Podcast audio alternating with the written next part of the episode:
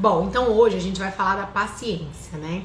Essa virtude aí tão desejada por nós mães, então difícil de ser alcançada, né? Mas tem jeito. E, e eu vejo assim cada vez mais, né?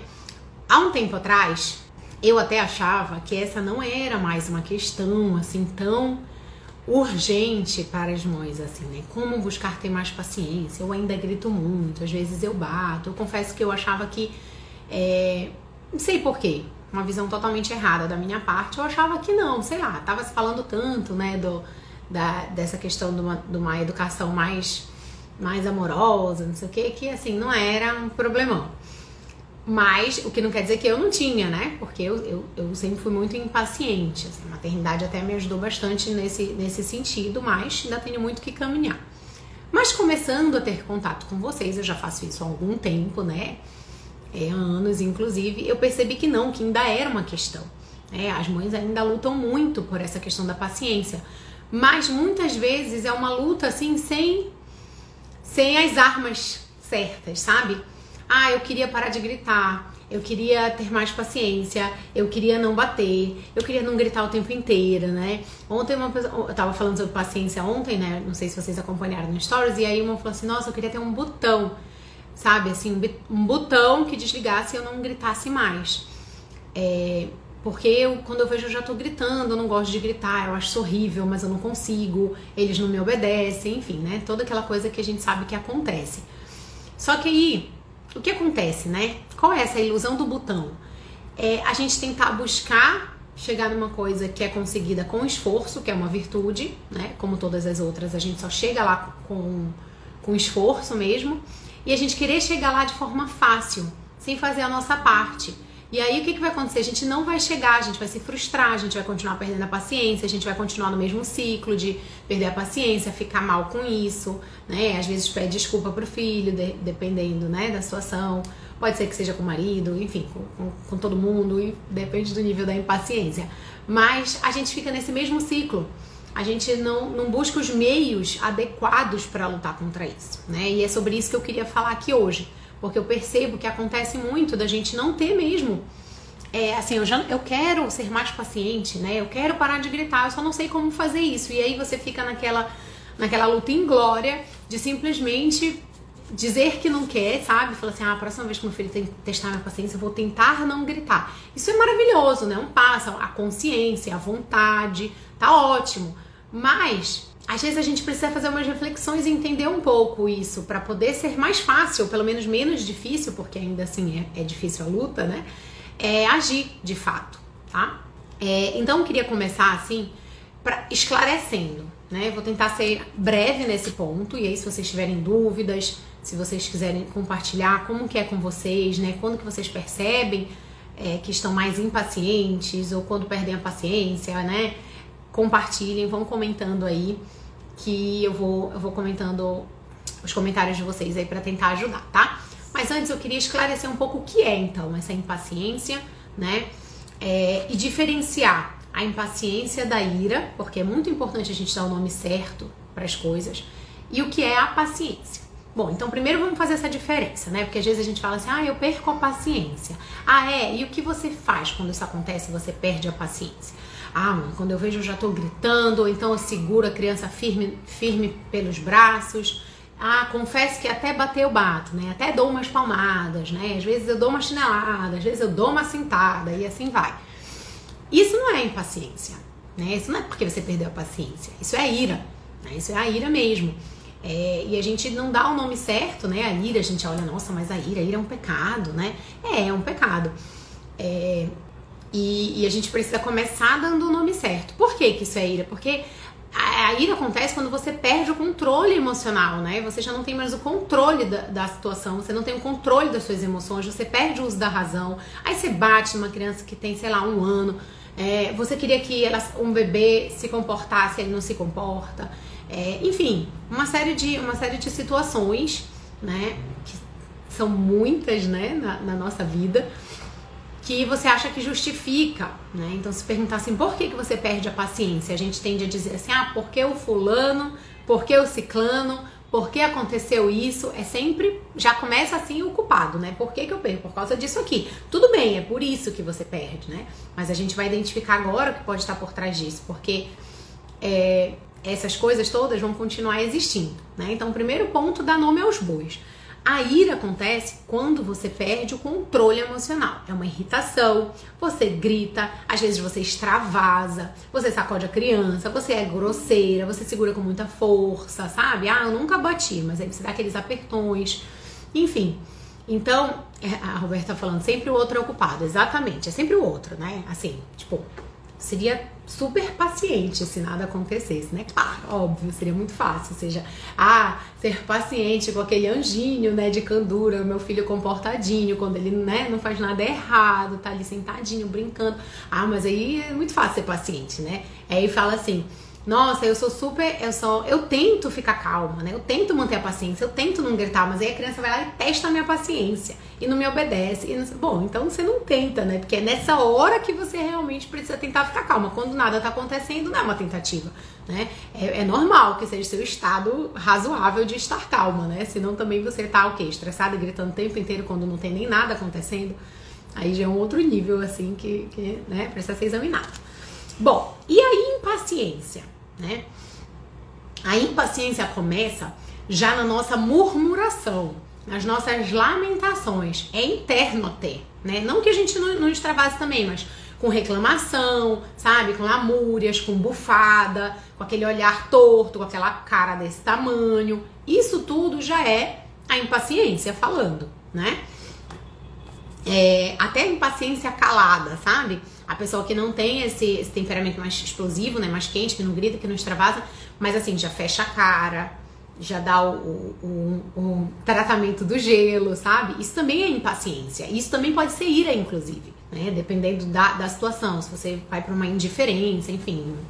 É, a gente vai falar rapidinho sobre, sobre essas coisas. Mas assim, a impaciência já começa ali naquela, naquela murmuração, em fazer as coisas pro filho, para o marido, para casa, seja lá o que for, mas vamos falar aqui dos filhos, né? Fazer coisas para os filhos reclamando. Ai, meu Deus, vocês não colaboram também, né? Poxa, eu tô tão cansada. É, não é possível. Eu faço tudo. E tá, tá, tá, tá, tá, tá, tá, tá. É uma, sabe, o um muro das lamentações no ouvido da criança. Isso é impaciência. Não precisa você estar tá gritando para perder a paciência, né? É, e a gente precisa ter essa visão para entender o que é a paciência, né? E por que, que a gente perde tanta paciência? Por que essas impaciências? Né, e iras até tão frequentes? É, deixa eu só. Tá, bom, então é isso, né? A diferença é entre esses dois. E a paciência? Tentar, assim, só em termos de, de conceito, falar rapidamente da paciência, né? O que é a paciência? A paciência é uma virtude, tá? Uma virtude, uma virtude é o quê? Uma disposição para fazer o bem, né? uma disposição para o bem. E a, e a paciência é uma virtude. Então, vários autores, né, que falam sobre isso, é, eles tentam, eles falam assim, de, de formas diferentes, que a paciência é a virtude do amor, né? Então, só o amor é causa de paciência, diz um deles. Que eu não vou lembrar agora se foi São Tomás de Aquino, qual foi que falou isso. Que eles falam, falam muito sobre isso, né? Mas fala assim, a paciência, ela é uma ela é a virtude do amor que fala, né? Por que, que só paciência é só, só o amor é causa de paciência? Porque realmente é, é, muito mais fácil que por amor a gente mantenha a paciência. E às vezes isso tá, é distorcido, e eu vou já falar disso aqui também, tá? Então, a paciência é você saber sofrer, saber suportar, saber esperar é, com alegria, né? Com, uh, com alegria, e aí não é, não é, e com paciência, né? Com calma ainda. É, não é uma alegria boba, assim, ah, tô sempre rindo, celerepe e, sei lá, fazendo piada de tudo que me acontece. Pô, bacana se você consegue chegar nesse ponto, mas assim, não precisa ser isso. A alegria que a gente fala aí é a alegria de saber sofrer, né? A alegria de, de, de, de ver o sentido das coisas, né? É isso. Não é a alegria de estar tá achando graça, do bom humor, de né, levar tudo na brincadeira, não é isso. Né? O que não é ruim a questão do, do do bom humor nessas horas. Não é ruim, não, mas assim, não é isso, não é essa alegria que eu tô falando. É a realmente de ver sentido nas coisas, né? É, de sofrer com, com alegria no sentido de que eu vejo um sentido nisso, né? É, eu, tô, eu tô educando um, um, ser humano, eu tô educando uma alma, eu tô formando uma alma. A gente precisa educar é, os nossos filhos como seres humanos integrais que são, de corpo e alma, sabe? É, e a gente não vai fazer isso no grito. É, e quando eu faço isso, quando, eu, quando eu, eu consigo sofrer, né? Quando eu consigo é, padecer, padecer, né? O pate do latim é justamente padecer, que é de onde vem a palavra paciência, né? É, então é saber padecer nesse sentido, né? O que é isso? Por que padecer? Ah, Jéssica, mas aí tem que sofrer, tem que padecer. Não, não é isso. É que você precisa ter a maturidade de ter consciência das adversidades da, da vida normal, das contrariedades, das coisas que não vão ser como você quer, dos desejos que não serão atendidos, né?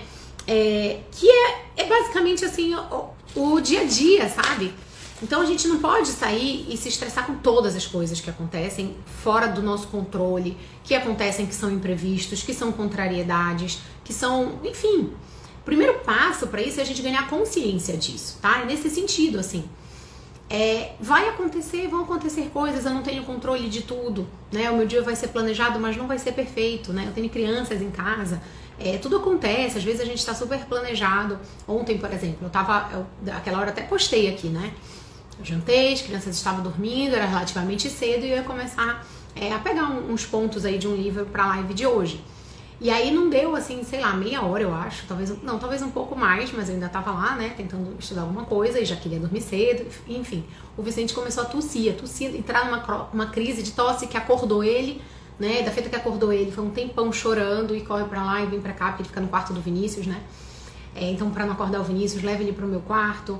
É, ou então, aí depois a gente não conseguiu fazer ele dormir, trocou, trouxe o Vinícius pro meu quarto e eu fui deitar com ele, porque ele queria voltar pro berço dele, mas tossiu e chorou e não sei o quê. Enfim, e assim, foi uma coisa que aconteceu, né? Não tem porquê eu ficar super reclamando, me, me lamentando. Ah, meu Deus, e agora? Não vou conseguir fazer. Na hora, o que, que eu pensei? Bom, não vai, não vai rolar mais hoje à noite, né? Nem deu dormir cedo, nem deu conseguir continuar isso aqui. Então, eu vou focar em fazer essa criança dormir, descansar o máximo que eu puder, que foi pouquíssimo, porque ele tossiu a noite inteira. E amanhã de manhã eu vou dar um jeito de correr atrás disso. Realmente, assim, não estava preparando a live ontem à noite, foram só alguns pontos.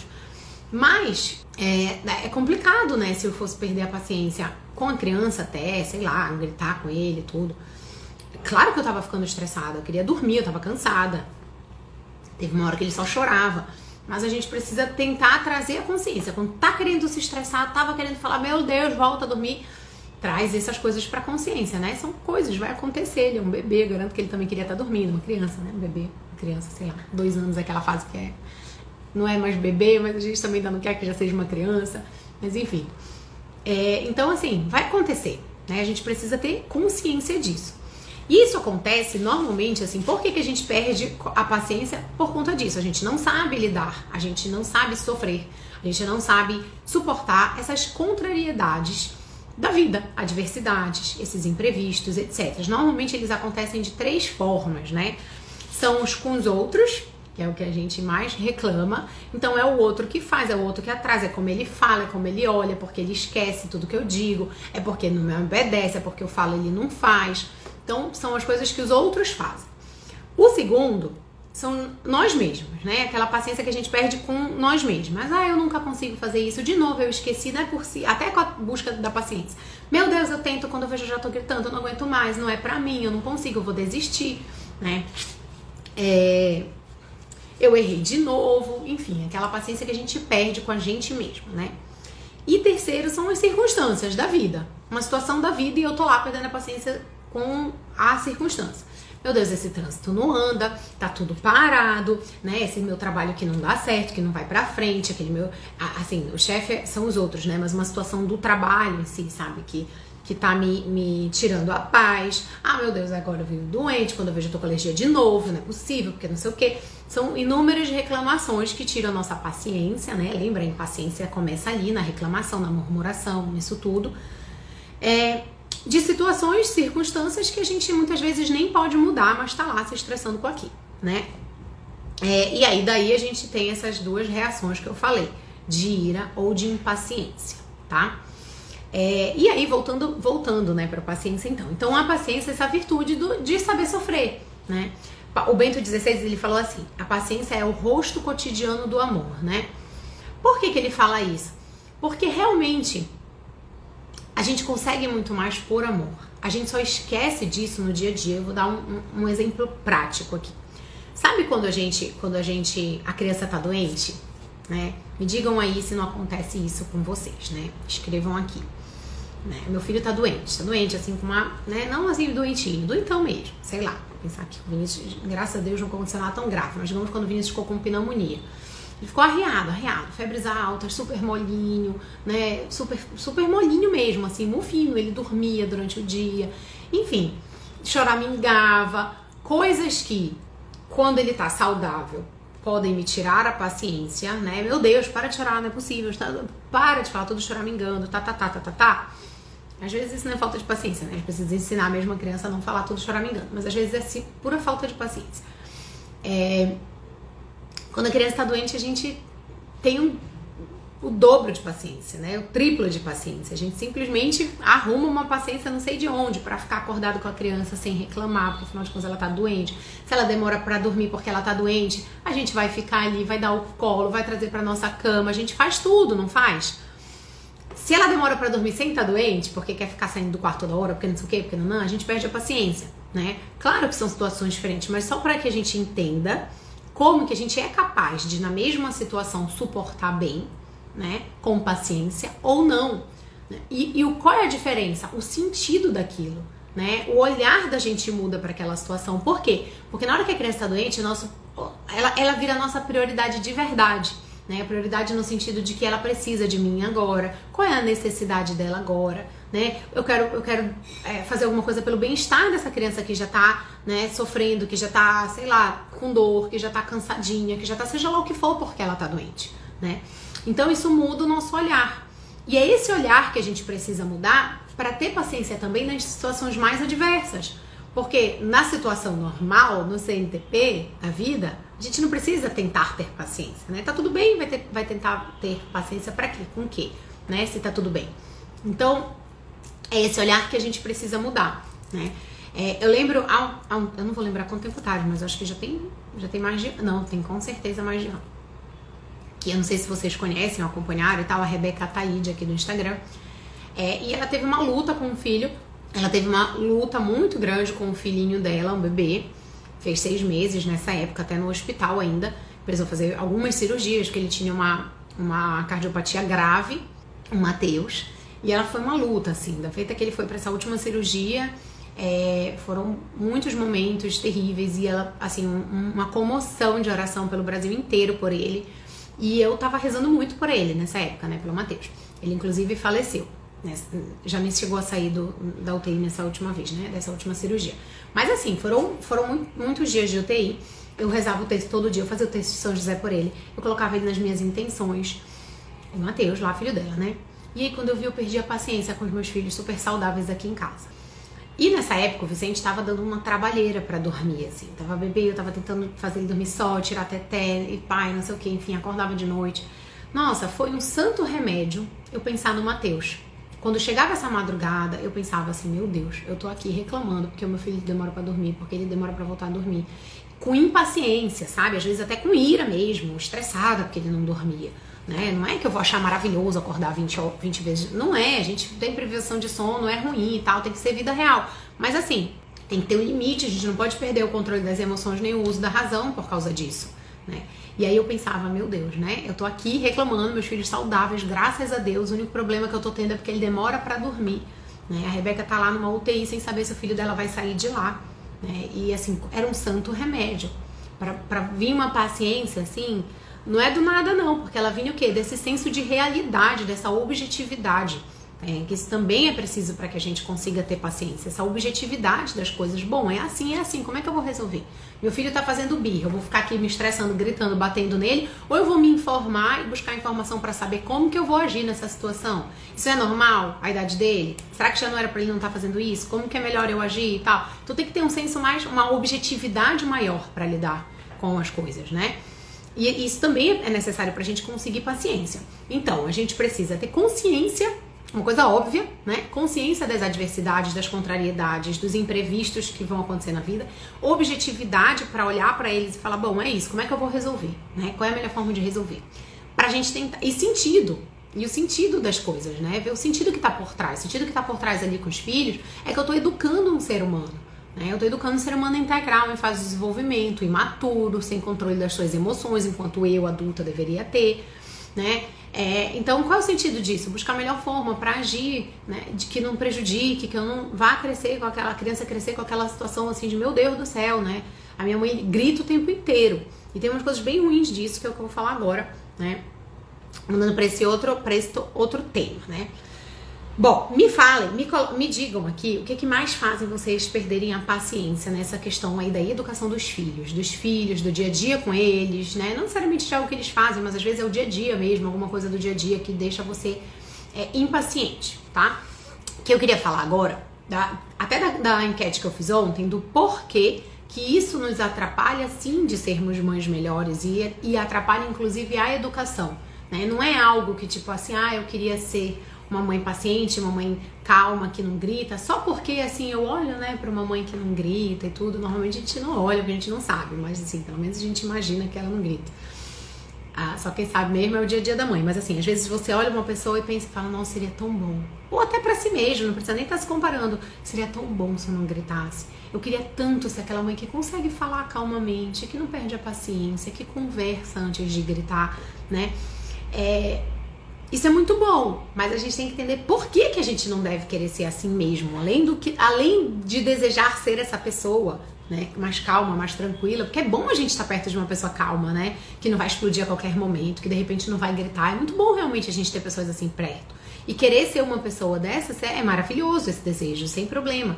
Mas, mas é mais do que isso, né? Então, quando a mãe grita, bate, é, perde a cabeça, perde, vou, vou, colocar assim, perde o uso da razão e o controle das emoções, né? E aí entra toda aquela gama que eu falei já com relação à impaciência e à ira, reclama de tudo, passa o dia reclamando, tudo grita, né? Dá chinelada, bate, dá palmada, segura, né? Faz chacalhão ali na criança, aperta o braço, enfim, toda essa gama de coisas aí que a gente faz que parece até que não é a gente, né? Eu falei outro dia numa live aqui, tem um autor que ele fala assim: ah, mas é, é algum autor antigo de educação de livro, né? Do, dos filmes, de, dos livros de educação de filhos que eu, que eu li.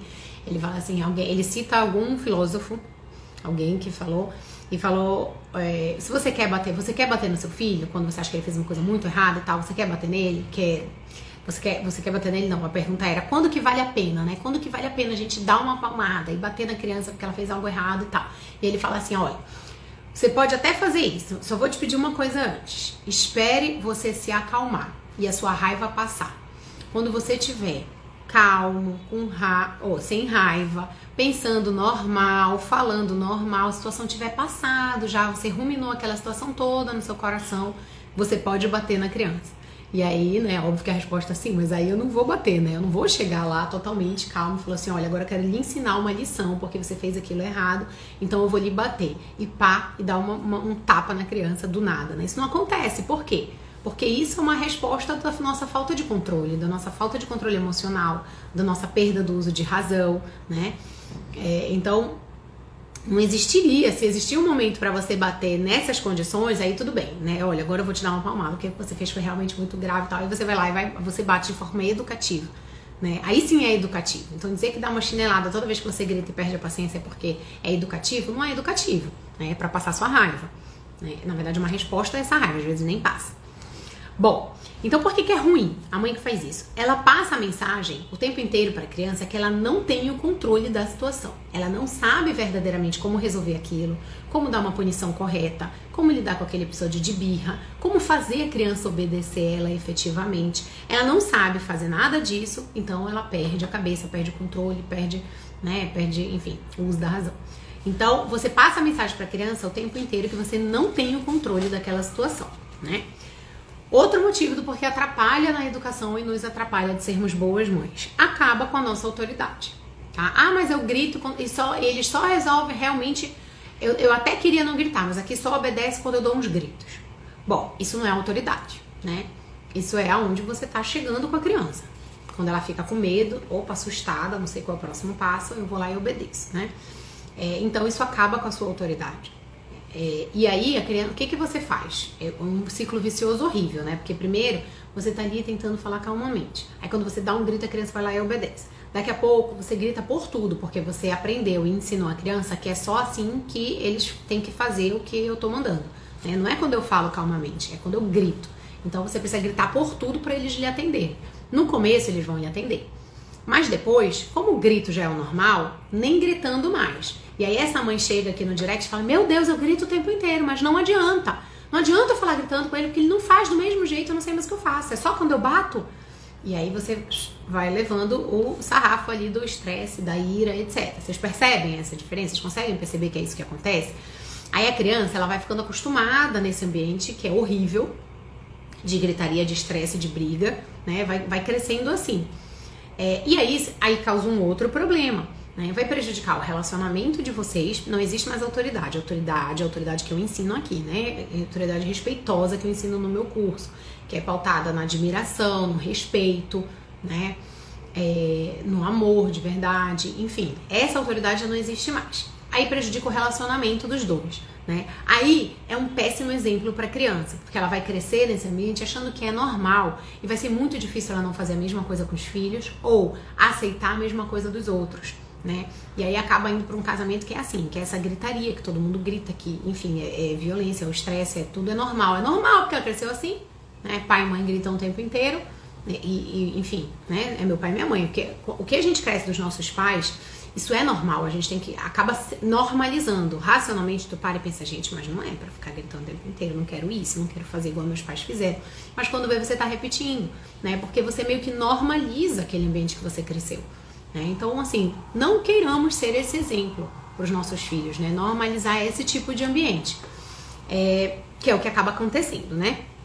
Ela cresce achando isso. E é um péssimo exemplo de controle emocional né? Porque você não controla suas emoções, mas você quer que a criança pequenininha ali na hora do estresse, na hora de uma birra, na hora sei lá do que, controle-se calmamente, respire fundo e simplesmente pare o chororô na hora que você quer, do jeito que você quer, né? Você falando uma vez só, etc, etc. Mas você é um péssimo exemplo de controle emocional, né? Então percebam que atrapalha e atrapalha muito. É... E assim, por tudo isso, além de tudo isso, essa, essa impaciência constante, ela meio que turva a nossa visão, como eu acabei de falar, né? Do que realmente importa, tira a gente, tira essa nossa, essa nossa, esse nosso senso assim de realidade, como eu falei, né? É, que eu até dei o exemplo lá do, do Mateus, quando o Vicente não queria dormir, é, nos deixa muito voltados a nós mesmas, né? Então essa impaciência, ela nos deixa muito voltadas a nós mesmos. Assim, é o que eu quero, é como eu queria que as coisas fossem, é como eu queria que o mundo se comportasse, que meu filho reagisse, que meu filho agisse, de preferência sem muito esforço da minha parte, né? É, então tem muito de, de um certo egoísmo aí. E isso gera, acaba nos deixando tristes, né? Angustiadas, porque a gente sabe que a gente não tá fazendo é um bom trabalho nesse ponto. A gente sabe que a gente não tá agindo da melhor forma, a gente sabe que a gente queria ser melhor.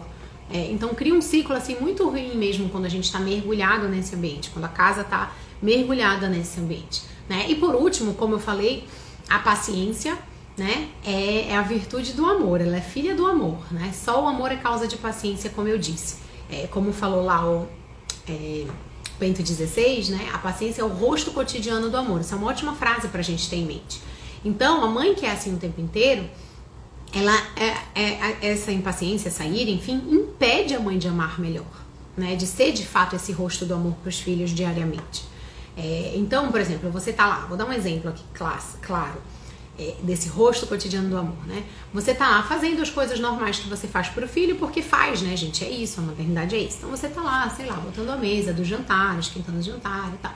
Você pode estar tá fazendo isso Tranquilamente. Não precisa estar cantarolando igual a Branca de Neve e a Cinderela.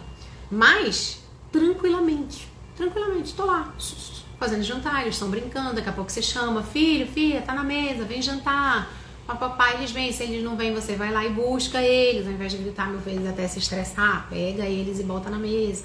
Ó, oh, agora tá na hora de jantar. Então dá um avisozinho, olha, daqui a cinco minutos tá pronto o jantar, vamos finalizando aí a brincadeira.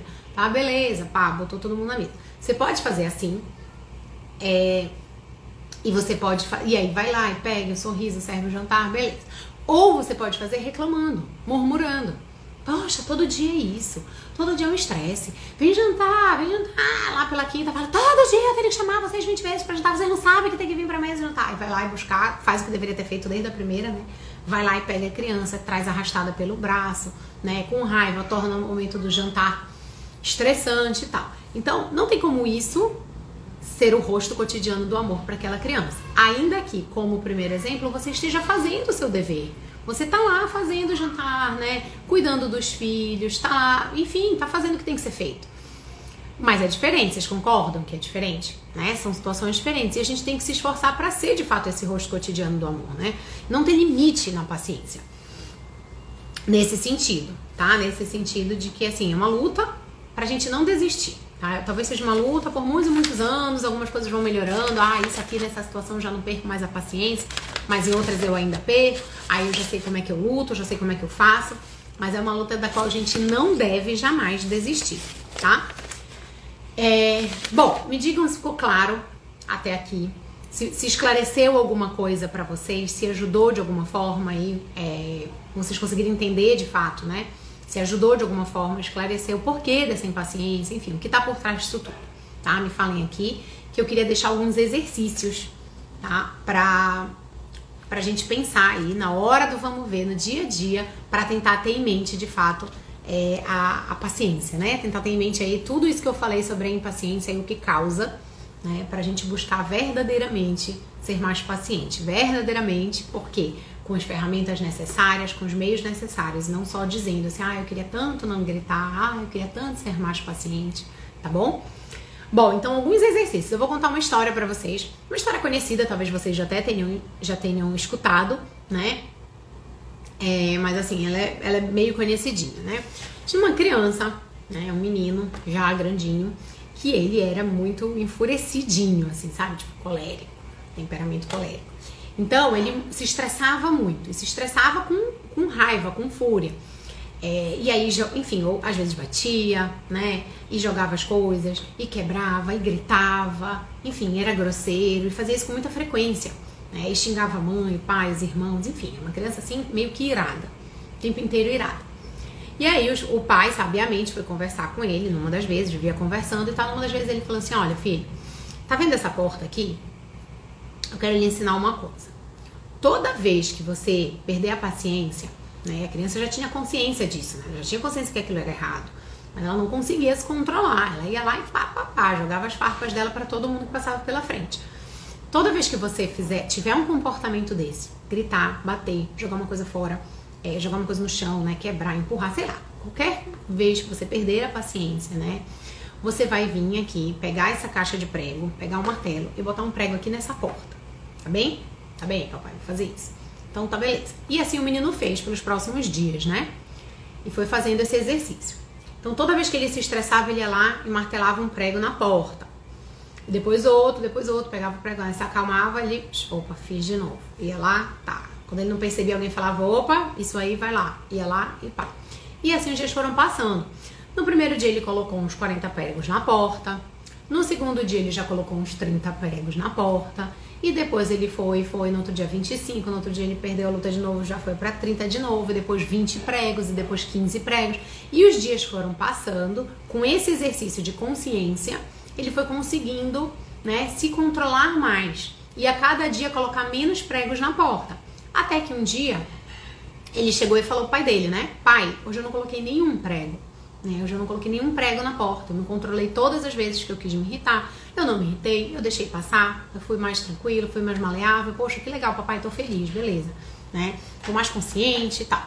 E aí o pai falou, perfeito, filho, maravilha, mamãe. É, pai, né? Então a mãe aqui contando. Mas o pai falou assim: beleza, o papai fica muito feliz com isso, né? Você realmente conseguiu perceber que você tava, isso foi, te, te, ajudou a ter consciência, né? Você conseguiu perceber o que você fez. Agora pode tirar os pregos, tire todos os pregos da porta. E a criança foi lá, tchu, tchu, tchu, tirou todos e guardou na porta, na porta, na caixa dos pregos, né? E aí o pai deu a lição final, que é o que acontece com a gente. Ele falou: olha, ainda que você tenha tido consciência ainda que você tenha consiga hoje se controlar muito mais e quase não coloque pregos na porta ou não coloque mais pregos na porta, todos os pregos que você colocou no momento da ira, no momento que você perdeu a razão, no momento que você perdeu o controle das suas emoções, estão marcados lá. Né? Isso você não vai mais conseguir resolver.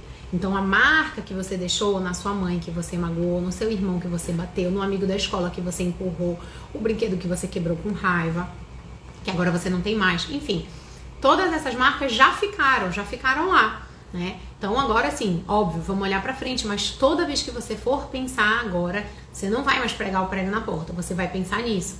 Você vai pensar que se você não se controlar, você vai deixar mais uma marca que não vai mais sair, né?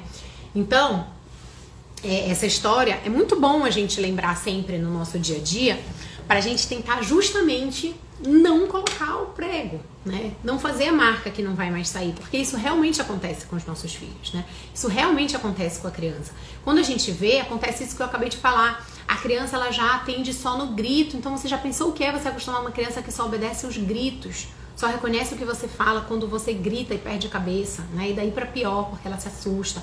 Então, vamos pensar nisso antes da gente gritar, né? Eu sei que é uma luta, eu também luto muito, inclusive né, para não gritar, para não perder a cabeça de, de fato, né? Porque às vezes você levanta a voz e aí isso é uma coisa muito interessante. Às vezes você vai levantar a voz. Isso não é um grito com raiva, não é a perda de paciência, não é é uma opa, epa, né, uma chamada de atenção. Mas isso, essa firmeza da voz que às vezes é, é, eleva o tom da voz e é mais firme, é mais sério, só vai ser percebido. Isso é importante a gente pensar. Essa diferença né? A mãe que fala mais firme, que olha para a criança a criança já entendeu, que fala mais firme, que faz um tom sério, sem gritar e perder a cabeça, mas que às vezes, enfim, eleva o tom de voz, às vezes nem, nem eleva, né? Isso é muito do temperamento da, da que fala mais assim mesmo ou não, né? Mais eloquente, eloquente ou não. Mas enfim, a mãe só consegue resultado com essa mudança sutil quando o resto do tempo é uma mãe alegre, é uma mãe calma, é uma mãe controlada, né? É uma mãe, é, enfim, gentil realmente, amorosa. Aí a criança percebe essa diferença. Quando não tem, é o tempo inteiro gritando e tal, não sei o que, não adianta. Você vai fazer o tom firme, o tom sério, não sei o que, é, é outro estresse, né? Você entrou naquela bola de neve que eu acabei de falar. Então é importante a gente ter em mente. Dá para chegar ao ponto que a gente vai elevar o tom de voz só, uh, nem elevar, mas assim, depende do elevar, mas fazer um tom de voz firme, mais assertivo, mais sério, e a criança nos escutar, porque o resto do tempo a gente não é assim, tá? Então é importante. Então, um exercício, eu queria fazer alguns, eu queria deixar alguns exercícios aqui, não que você vá fazer todos, mas tenta aí, faz o que, que você se sentir melhor, né? É, uma outra coisa também rápido, antes de eu entrar nos exercícios propriamente dito, é a gente ter, estar prevenida para não ser pega de surpresa pela ira, né, pela impaciência. É, então, estar prevenida significa o quê? Você ter consciência, autoconhecimento do que realmente lhe deixa estressada, dos gatilhos que te disparam a ira. Né? Então, começou o chororô, aquela briga, aquela. Você já sabe. Não espera ser pega de surpresa pela, pela ira, né? Começou a reclamar, ou a pensar, meu Deus, lá vai, vai começar, tá, tá, tá, na impaciência, na reclamação, na murmuração. Já ganhe um pouco de consciência faz uma das coisas que eu vou ensinar agora, ou sai de perto para se acalmar, né? Ou vai beber uma água depois resolve. Enfim, ou lembra do que você aprendeu sobre o que fazer naquele momento efetivamente, né? Pra gente não ser pega de surpresa. Porque aí quando a gente é pega de surpresa, a mesma coisa já vai pro espaço. Quando a gente vê, já foi, já gritou, já, já, enfim, já fez tudo que a gente não gostaria de ter feito. E é importante também que a gente tenha paciência com nós mesmas, tá? Não entrega o jogo, porque quando a gente desiste da gente, a gente não tem paciência nem com a gente mesma. Ah, eu não vou conseguir, não, isso não é para mim. Quando eu digo que eu vou tentar não gritar, quando eu vejo eu já tô gritando, não passa dois minutos eu me estressei de novo. Tudo bem, nós somos humanas. A gente não pode desistir da luta. Né? Isso é ter paciência consigo mesmo.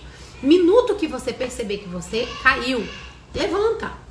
Não, não entrega o jogo para daqui da próximo estresse que você, sei lá, chegar ao extremo, bater na criança e tal, você pensar, não, realmente eu vou tentar de novo. Não! No minuto seguinte, dei um grito. No minuto seguinte, ai, não queria ter gritado. Tá bom, filho, vem cá, vamos conversar? Ou então, não, deixa eu me acalmar, depois eu chamo ele. Pronto, no minuto seguinte, tá? É, são essas pequenas lutas que vão fazendo a gente conseguir, né? É, isso é importante. Mas vamos lá. É, outro exercício que a gente pode fazer. Bom, e aí voltando pro exercício do prego, antes que eu esqueça, né? Então, a, dessa história do prego, você vai, você vai pegar, obviamente, num prego, ou uma tábua, que não, é, não deve ser fácil. Se tiver, pega aí uma tábua e um prego e vai martelando o prego. Mas é, você pode pegar um papel e uma caneta. Deixa a sua mão. Um bloquinho daqueles pequenininhos. Às vezes tem uns que já vem com a canetinha do lado. Fica bem prático. Tá sempre por ali. Gritou, perdeu a cabeça, deu impaciência, deu uma segurada na criança, fez qualquer uma dessas coisas que a gente falou e que você sabe que você não gosta de fazer, não gostaria de fazer, não é o correto, vai lá, e faz um pontinho, né? Para representar ali o buraco do prego.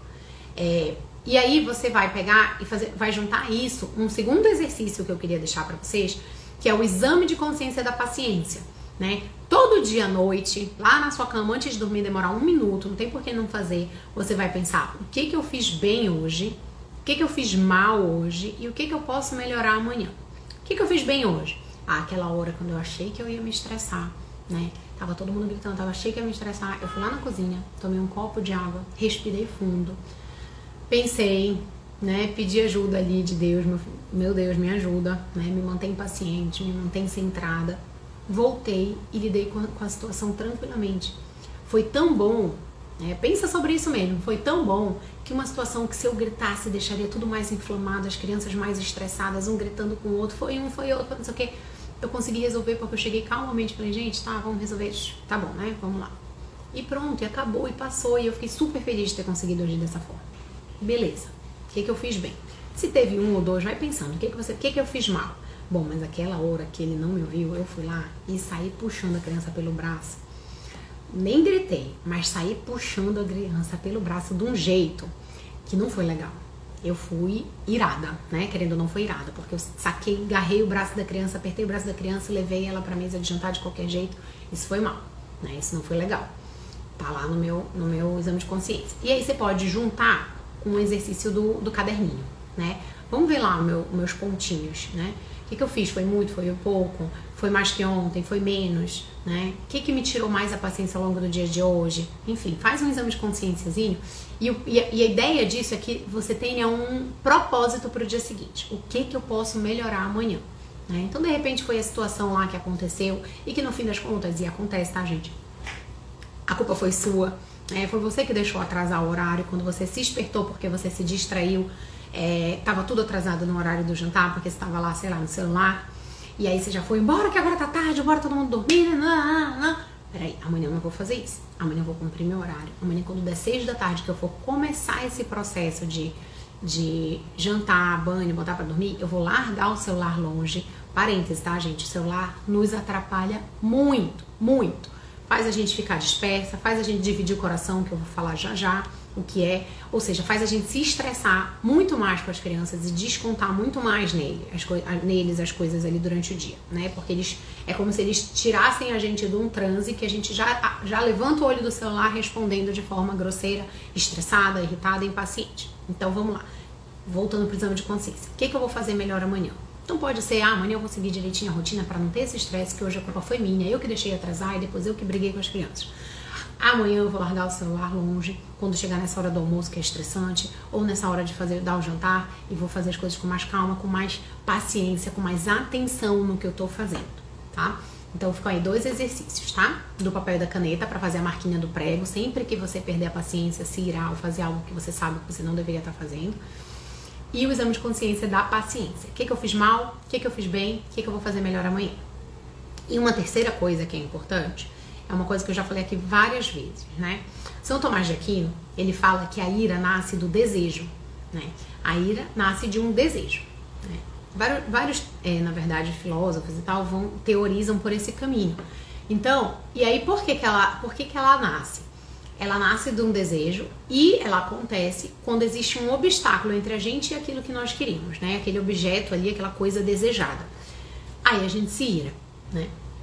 Então a gente precisa ter, ter consciência disso. Então pode ser que o nosso desejo fosse que o dia corresse tranquilamente, que não tivesse nenhum estresse na hora de jantar, que eu conseguisse ler esse livro aqui sentada por meia hora sem nenhuma criança me chamar. Né? São várias coisas esse nosso desejo. Né? Alguns irreais, alguns até seriam possíveis, mas ainda assim é um desejo, é algo que a gente pensou e quis, né? e alguém vem, pá, vira um obstáculo e nos atrapalha de chegar até eles. Normalmente a criança, né? Já que estamos falando disso. Mas pode ser o marido também, pode ser muitas outras coisas, mas estamos falando dos filhos.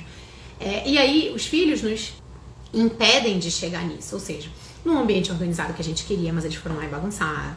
Numa hora do jantar tranquila, numa criança que dormisse pontualmente na hora que eu coloquei ela na cama sem me dar trabalho, né? No momento que eu queria ter sozinha e não consigo, porque hoje eles estão com caramba aqui em casa, é uma gritaria, um choro por tudo. Na, na, nasce não, entra um obstáculo entra um, um, algo que te atrapalha, que se coloca entre você e aquilo que você desejava. E daí nasce a ira, daí você se estressa. Então, o seu coração se divide, né? É, o coração tá naquilo que você queria, né? O teu, a tua cabeça, o teu coração tá naquilo que você queria, mas você tem uma outra coisa para atender aqui, mas você não tá plenamente ali atenta àquilo, né? Aquela criança que precisa da, da sua atenção, aquela criança que precisa que você esteja de fato atenta para colocar para dormir, para o banho, para o jantar, enfim. Então, uma, uma ideia é a gente pensar com que o meu coração está dividido agora, né? Eu vou começar a me estressar com o que que meu coração está dividido agora, ou seja, o que que eu realmente queria uh, que a criança está atrapalhando, né? Que essa situação atrapalhou, que esse atraso atrapalhou, tá? Então pensa na hora, porque, porque a verdade é essa, o coração não tá ali de verdade. E aí você perde a paciência, se ira, enfim, tudo isso que a gente já falou aqui. E funciona muito esse gatilho, viu? Já funcionou muito comigo. É, quando eu entrava assim pra fazer os meninos dormirem, o Vicente principalmente, ou o Vinícius pequeno, é, ainda tava nessa fase de demorar mais para dormir. E era assim, era eu entrar pensando no que eu tinha que fazer depois que eles dormissem, porque normalmente o meu trabalho aqui é quando eles dormem, né? Quando eles não estão por alguma razão, né? enfim. Durante o dia eu tô com eles. Então quando eu entrava para fazer um deles dormir no quarto, pensando, quando eu sair, ah, se eu sair até umas 9 horas, ainda tá cedo, beleza, eu vou trabalhar até umas 11 e meia, tranquilo, eu tenho que fazer aquilo, aquilo que já tá ficando atrasado, aí, porra, termina essas duas coisas, bacana. Aí eu entrava para fazer ele dormir, mas eu entrava o quê? Com a cabeça no que eu tenho que fazer depois. Né? Entrava sem celular, né? Eu costumava entrar sem celular no quarto para fazer eles dormirem desde sempre, né? Às vezes agora que eu levo porque eles escutam historinha no Spotify, quando o quarto já tá escuro, enfim. Mas eu entrava sem celular, então às vezes ficava perdida no horário. Se eles começassem a demorar, se tivesse uma choradinha, se tivesse, eu começava a me estressar, começava a me irritar, de forma, é, de forma assim, sabe, injustificada. E às vezes eu saía achando que tinha passado uns 40 minutos, essa criança não dormia, já tá toda atrasada. Quando eu via, tinha passado 20. Olha como a gente perde a, a razão, né? Total. Perde a emoção mesmo. E aí eu comecei a perceber isso.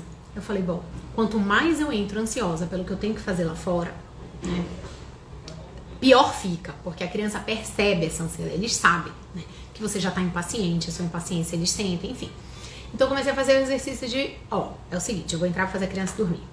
Se eu sair 8 e meia, 9 horas, isso quando eles eram menorzinhos, né? Agora até dormem mais cedo. Mas bebezinho às vezes demora mais.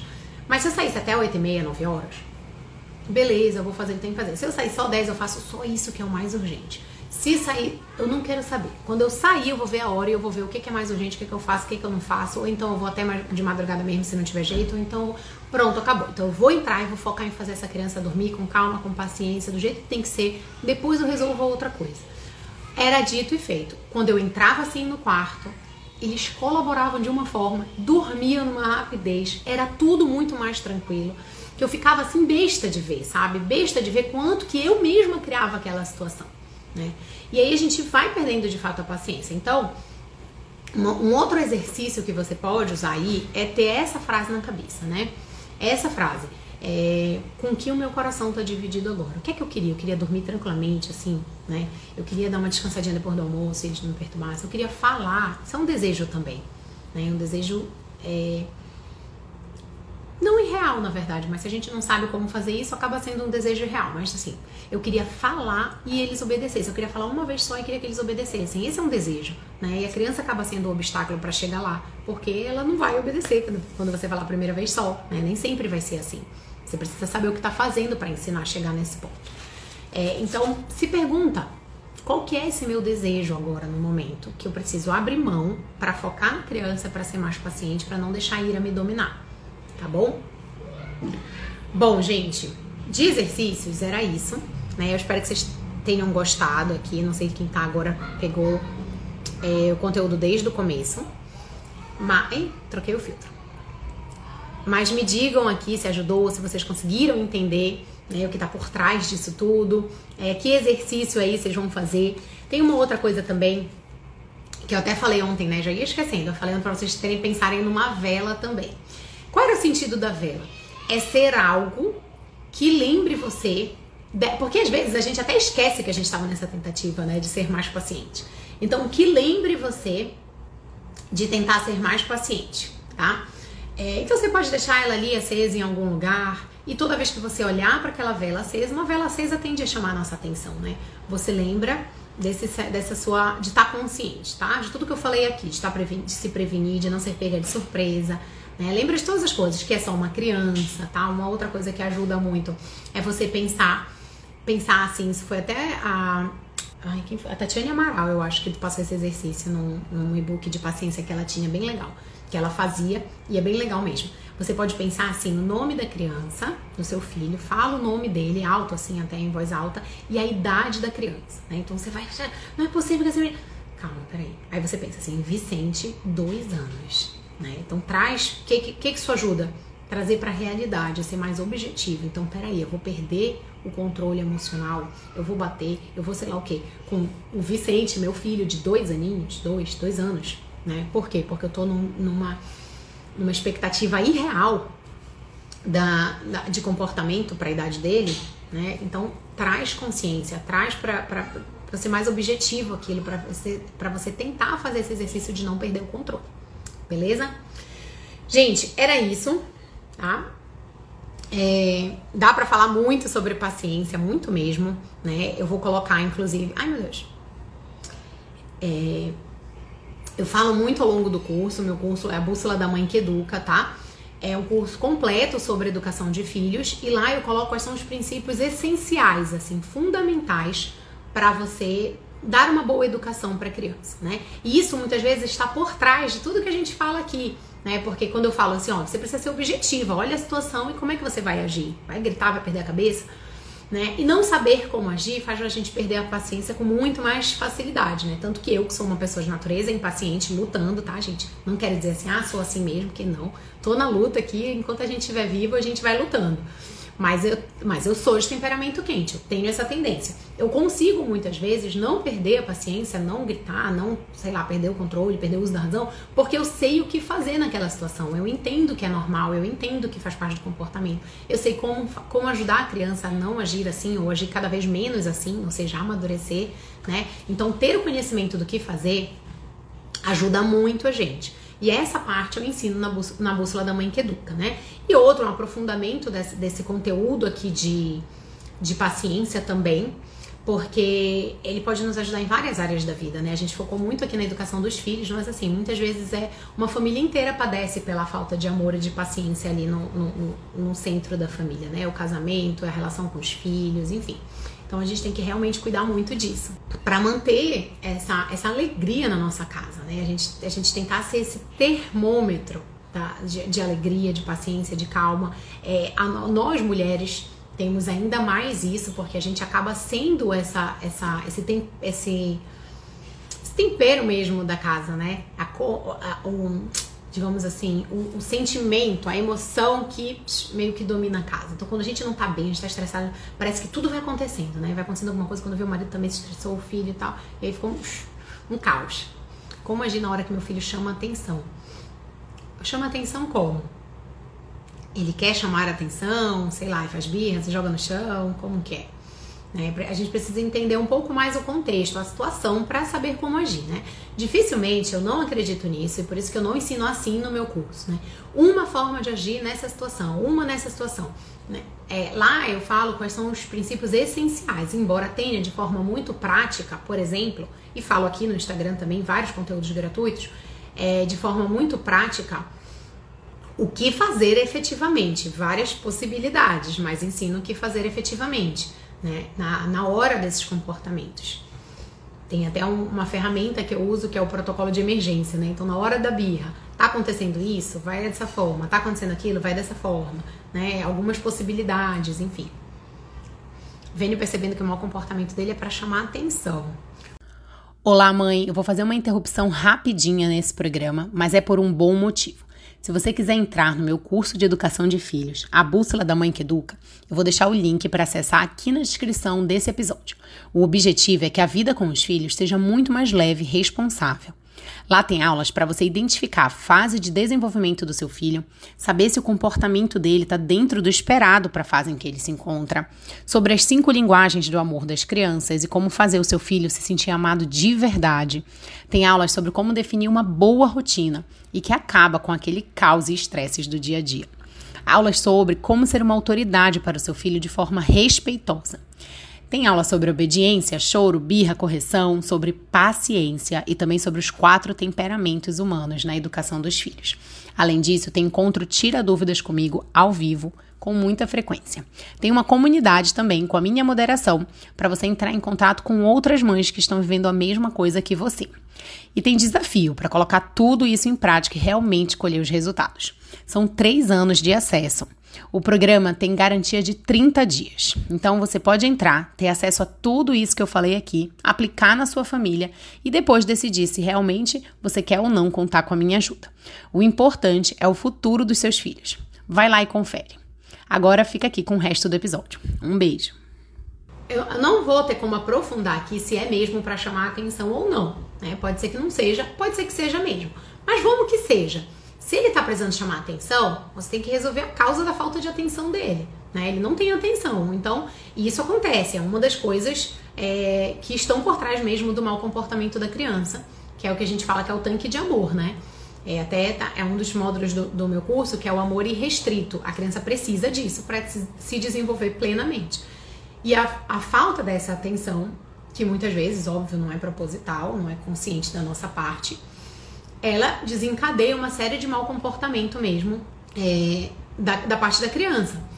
Então precisa ver isso primeiro, né? Que a gente fala do tanque de amor porque é, um, é como se fosse um tanque de gasolina, né? Às vezes tá cheio, às vezes a gente deixa esvaziar, coisa que a gente não deve fazer. Às vezes a gente precisa aprender a linguagem de amor da criança para que a gente possa falar de fato a linguagem de amor da criança, né? Que o que são as cinco linguagens de amor? Tem conteúdo aqui sobre isso também. É, eu ensino lá no curso na prática mesmo, né? Como usar cada uma delas. É, é a forma com que nós, todos nós temos, estamos falando da criança, então, na forma com que aquela criança se sente verdadeiramente amada. Então, às vezes, a gente faz um mundo de coisas para a criança, mas a linguagem de amor dela é toque físico. E aí, nesse ponto, a gente tem dificuldade. Porque não é a nossa, porque a gente não cresceu assim, seja lá por que for, a gente não é muito do abraço, né, do, do tá junto, do toque e tal. Mas a criança tem essa linguagem. Ou seja, a criança vai chamar atenção, ela vai se sentir. É, ela não vai se sentir amada muitas vezes, ou ela vai ter alguma falta ali que não está se, que não tá sendo completa. Por quê? Porque a linguagem de amor dela é toque físico e, e de tudo que você faz, você se esforça e, e faz tudo pela criança e tá junto e, e leva e fala, mas você não tem essa facilidade, né? Então a gente precisa conhecer a linguagem de amor da criança. Às vezes ele tá chamando atenção porque não tá tendo atenção verdadeiramente, né? Tem que, tem que avaliar, pode ser simplesmente isso. Que aula do seu curso que ensina sobre o que fazer na hora que a paciência falta e a gente quase perde a cabeça? Bom, tem algumas aulas que eu falo sobre isso, né? É, no, nesse módulo do amor irrestrito, eu falo, né? Na, na, na, no módulo de autoridade, eu falo mais, tá? Quando, no módulo da autoridade respeitosa, eu falo o que fazer na hora da birra, o que não fazer na hora da birra, quais são, e aí é um ponto muito importante, quais são os, as consequências, os castigos, a punição, enfim, chamem como vocês quiserem. Para mim é consequência né, de algo que a criança fez e a gente precisa ensinar. Muito simples. É, então, nessa aula, quais são os castigos e as consequências mais adequados? Como que a gente pode dar um castigo, uma consequência que seja, né?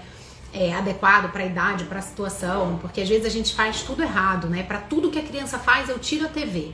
Você está errando, porque não tem como ser a mesma coisa para tudo. É, e nessa, nessa nesse ponto é o que ajuda muito a questão da paciência. Por quê?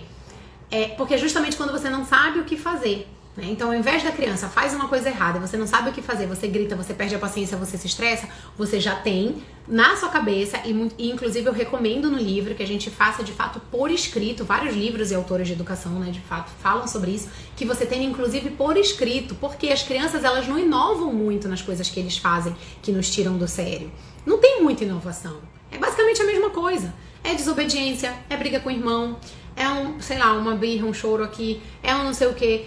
São as mesmas coisas. Então já tenha pensado no momento da calma, no momento de clareza, no momento que você tá lá, sei lá, assistindo a aula da Jéssica e você pensou, tá, agora eu vou parar essa aula aqui e vou fazer quais são as consequências para essas situações que me tiram tanto do sério. Porque aí você vai saber que você tá fazendo algo que de fato vai ajudar a criança a melhorar aquele comportamento. E aí na hora, ao invés de perder a cabeça, você age desse jeito que já foi planejado. Né? Então nesse, nesse eu falo muito também. O que, é que a gente faz na hora da birra, o que, é que a gente não deve fazer né, uma aula mais aprofundada da paciência também, da virtude da paciência efetivamente, do amor irrestrito, porque o amor incondicional tem tudo a ver com isso, né? Na hora que falta paciência, falta amor, né? Você não deixa de amar a criança naquele momento, você não desliga o seu amor pela criança, mas falta amor, né? Então, quando eu falo sobre isso também, eu explico essa questão. Oi, Cássia, vai sim, vai ficar salva. Inclusive, nós já estamos terminando, é, e aí eu vou deixar lá salva aqui no feed. Respondeu, Léo, a tua dúvida? Então, tem, tem algumas coisas lá. E, e outra coisa também, no, até no primeiro módulo que fala do contexto de desenvolvimento da criança, ou seja, é, que fala que fala que esperar em cada fase da criança, né? A desobediência de uma criança de dois anos e a forma como eu vou agir é muito diferente da desobediência e da forma que eu vou agir com uma criança de 8 anos, de 7 anos. O que esperar de cada uma delas é muito diferente. Então, até nesse primeiro módulo eu falo sobre isso também, né? Essa consciência também nos faz ter mais paciência, né? Porque a gente espera um pouco mais ou um pouco menos do comportamento da criança quando a gente tem noção disso, né? Não à toa, é muito difícil, as mães passam madrugadas acordadas, né? Acordando 20, 10, 15 vezes quando o bebezinho é recém-nascido, né? É, enfim, poucos meses, bebezinho, e não perdem a paciência com a criança. Não gritam, por que você quer mamar de novo? Volta para dormir. Por quê? Porque você entende que aquilo é o comportamento daquela criança, né? Essa é a fase dele. Ele acorda e quer mamar. Ele dorme, ele acorda várias vezes, ele troca o dia pela noite, você tem consciência daquilo, mas das outras fases a gente esquece de estudar. E a gente não tem mais consciência, a gente só estuda até ali a amamentação, os três meses e tal, né? Quando muito na introdução alimentar e depois para.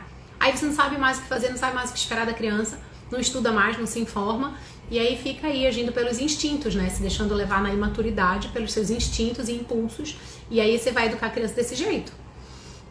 O que é bem, bem problemático, né? Meus dois sobrinhos tiveram a mesma criação, mas um tira o celular mas para um tirar o celular funciona e para outro só piora a situação. Perfeito, é muito interessante esse comentário, né?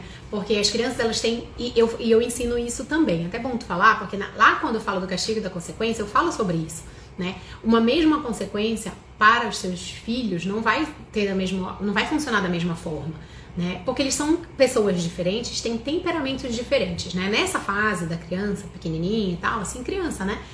O temperamento fala muito alto, porque a personalidade que é a nossa misturinha aqui, né? Temperamento, personalidade, caráter. Ela ainda não tá, ainda não tem tudo isso quando a criança tem 7 anos, 6 anos. Ela tá começando a ter uma personalidade. Então ela é muito. se deixa muito levar pelos seus impulsos, naturalmente. E aí os temperamentos, que são essas tendências à reação diante das situações, falam mais alto mesmo. Né? Vão falar a vida inteira, mas a ideia é que a gente amadureça e consiga né, contornar isso. E aí, por isso as crianças são diferentes. E quando a gente tenta fazer tudo igual para os nossos filhos, a gente está sendo injusto, né? A gente pensa que é justo, assim, não, é justo porque se é assim com um, é assim com o outro. Na verdade é injusto, porque, por exemplo, nesse exemplo que o Léo deu dos sobrinhos, né? Uh, você vai tirar o celular dos dois, né? Ou então deixar sem TV, sem celular, tirar, enfim. Você vai deixar dos dois. Mas um deles não tá nem aí.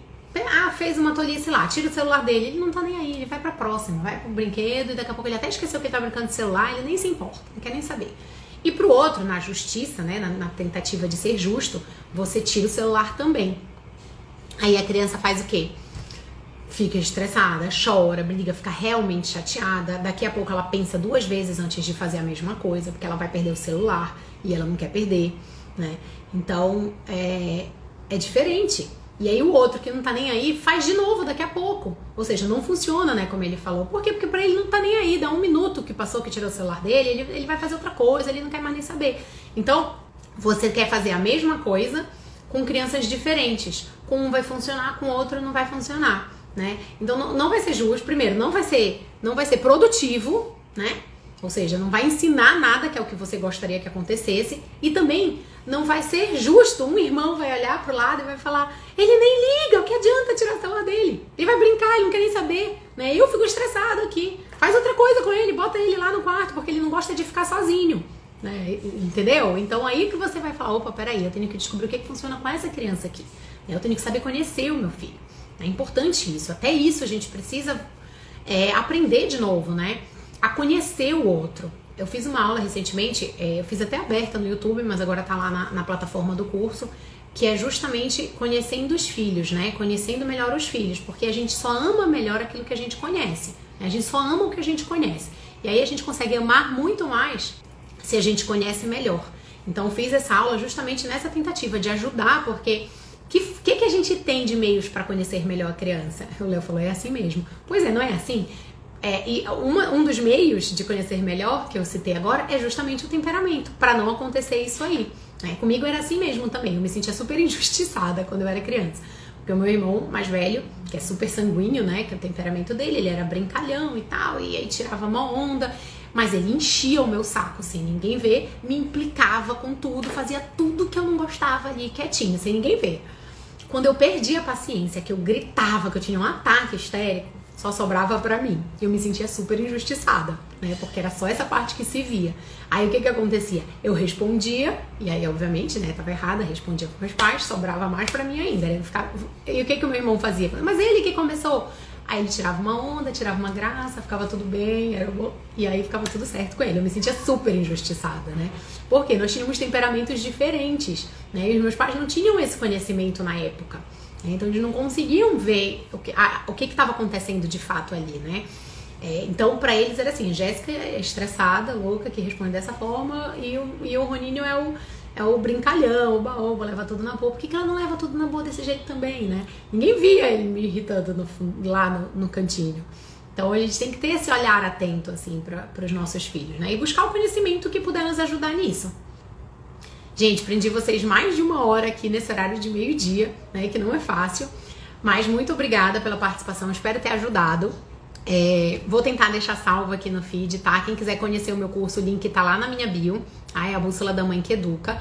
E qualquer dúvida também pode me chamar no direct que eu vou, eu vou ajudar vocês, tá bom? Tchau, tchau, gente. Boa tarde.